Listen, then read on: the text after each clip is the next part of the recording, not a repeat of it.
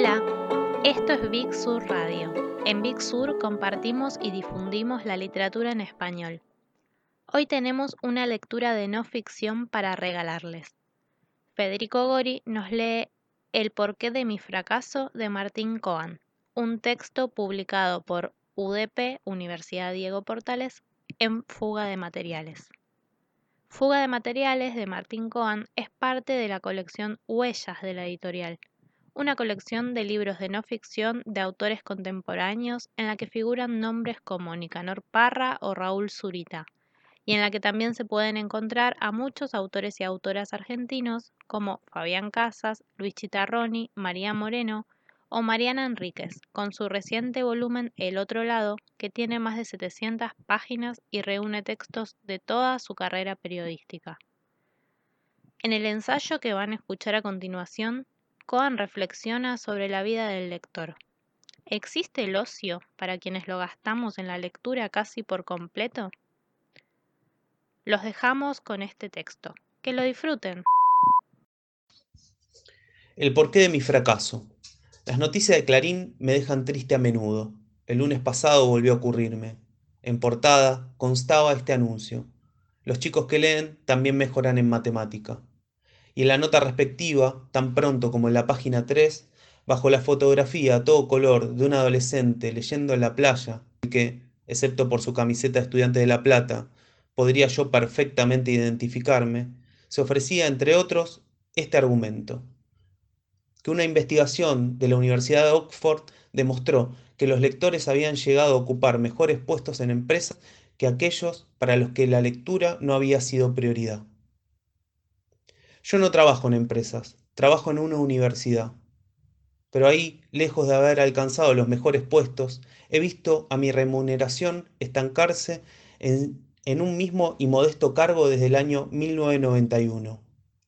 En cuanto a la matemática, sumo y resto con fluidez, casi sin usar los dedos, y puedo multiplicar o dividir con coma siempre y cuando me den tiempo y un lápiz.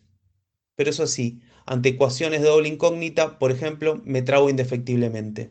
Me bloqueo y quedo pasmado. A veces ni empezar. La conclusión es clara, es simple, es angustiante. No he leído lo suficiente.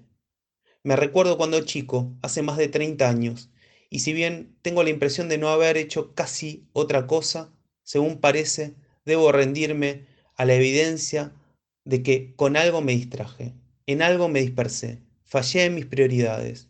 Me faltó hacer más lecturas. Clarín dice, y en un título, que los chicos que leen en su tiempo libre rinden más, y certifica así el éxito en la vida de aquellos que leen en sus ratos de ocio. Pues bien, lo que a mí llegó a pasarme es justamente lo contrario. Me quedé sin tiempo libre, carezco de ratos de ocio. Y eso fue justamente por la lectura. Sé que a otros no les sucede lo mismo. Sé que a otros, los que trabajan de otra cosa y no de leer, la vida se les divide en dos, la parte del ocio y la parte del negocio, la parte de la lectura y la parte de las obligaciones. Y esperan sufrientes la llegada de la noche, o de los fines de semana, o mejor aún, de las vacaciones, para poder dedicarse a los libros. Mis noches, en cambio, se parecen a las mañanas y a las tardes. Mis fines de semana se parecen a la semana. Mis vacaciones se parecen al resto del año mi ocio es mi negocio. Ese tiempo me lo pagan, leo en mis tiempos libres, igual que en mis tiempos cautivos, como si todo mi tiempo fuese libre, o porque todo mi tiempo ha quedado cautivo. Vuelvo a la foto del lector de playa que ocupa media página en el clarín del lunes. ¿No podría acaso ser yo una estampa de mi propia adolescencia? Lejos del mar, de la arena, del bullicio de los otros, con la remera puesta a pesar del cielo celeste, echado y con un libro abierto. Mis padres se preocupaban por mí, sufrían terriblemente, le buscaban soluciones a mi vida, se hacían preguntas el uno al otro. Me detengo en esa foto. Es costumbre de los lectores fijarnos en lo que leen los demás. Nos asomamos a las portadas y los títulos de los libros ajenos, pispeamos, curioseamos. ¿Qué lee, por ejemplo, el joven pincha ¿Qué es noticia del diario Clarín? Escruto la imagen y descubro. Lee un libro de Daniel Steele. ¿Qué sé yo de Daniel Steele? Absolutamente nada. ¿Cuántos libros suyos he leído? Absolutamente ninguno.